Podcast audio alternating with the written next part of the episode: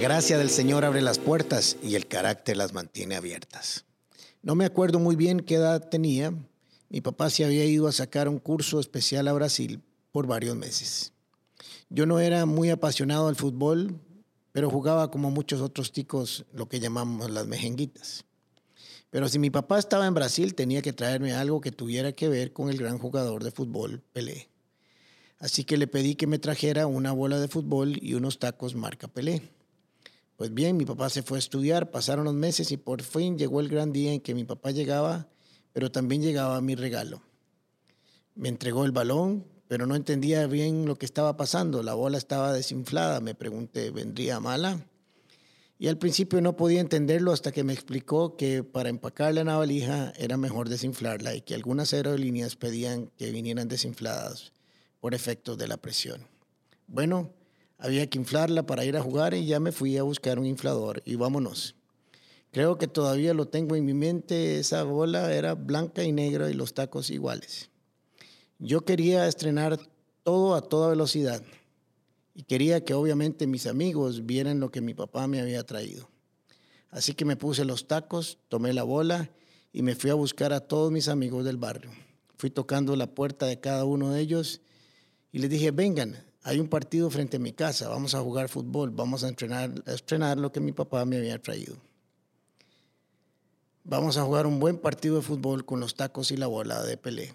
Me devolví a mi casa porque me faltaba algo y mis papás me dijeron, no use esa bola en la calle ni los tacos, se le van a dañar, no son para jugar ahí. Si lo hace en una cancha de fútbol, bien, donde los pueda proteger y cuidar, así le va a durar bastante. Obviamente sabían que algo podía pasar, pero no me iban a decir que guardara mis regalos, aunque ya veo con los años que ellos estaban bien claros de lo que podía pasar. Hubiera sido un buen recuerdo para toda mi vida. No sé cuánto podrían valer ahora, pero al menos tal vez las tendría como un buen recuerdo. Pero como un buen niño no hice caso.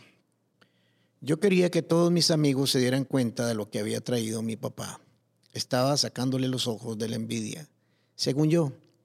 Así que comenzamos a tocar el balón frente a mi casa, unos tiritos, unas cabecitas, y todo iba bien en la calle.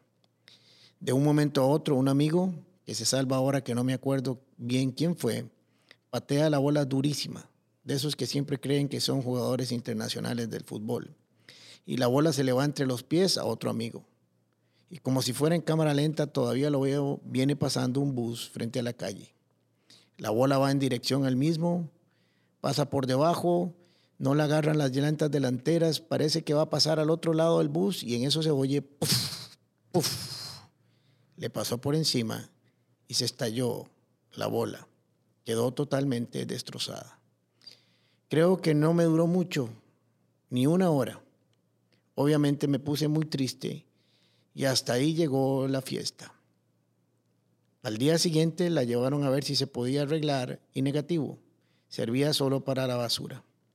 Pensando en ese acontecimiento de mi vida me puse a pensar, ¿cuántas cosas nos hubiéramos evitado en esta vida si hubiéramos tenido la sabiduría de oír el consejo, de oír la voz de nuestros padres, de nuestros profesores o de gente sabia que nos rodea? ¿Cuántos problemas pudimos habernos evitado si tan solo hubiéramos tomado un tiempo para escuchar el consejo. Si hubiéramos entendido todo esto, que no era para nuestro mal, sino para nuestro bien, habríamos actuado de manera diferente. Podría yo, en este caso que les conté, tener muchas excusas o argumentos para justificar mi actitud. Podría decir que era un niño o que estaba sumamente emocionado con el regalo o que no pude someter mis emociones a la cordura porque era muy joven. Siempre podemos tener varias excusas. O tal vez fue un poco orgulloso y quería que todos vieran mi gran regalo de Brasil. No lo sé realmente. La cuestión es que si hubiera escuchado el consejo de mis papás, tal vez no la tendría todavía, pero la hubiera durado mucho tiempo y la hubiera disfrutado muchos años más.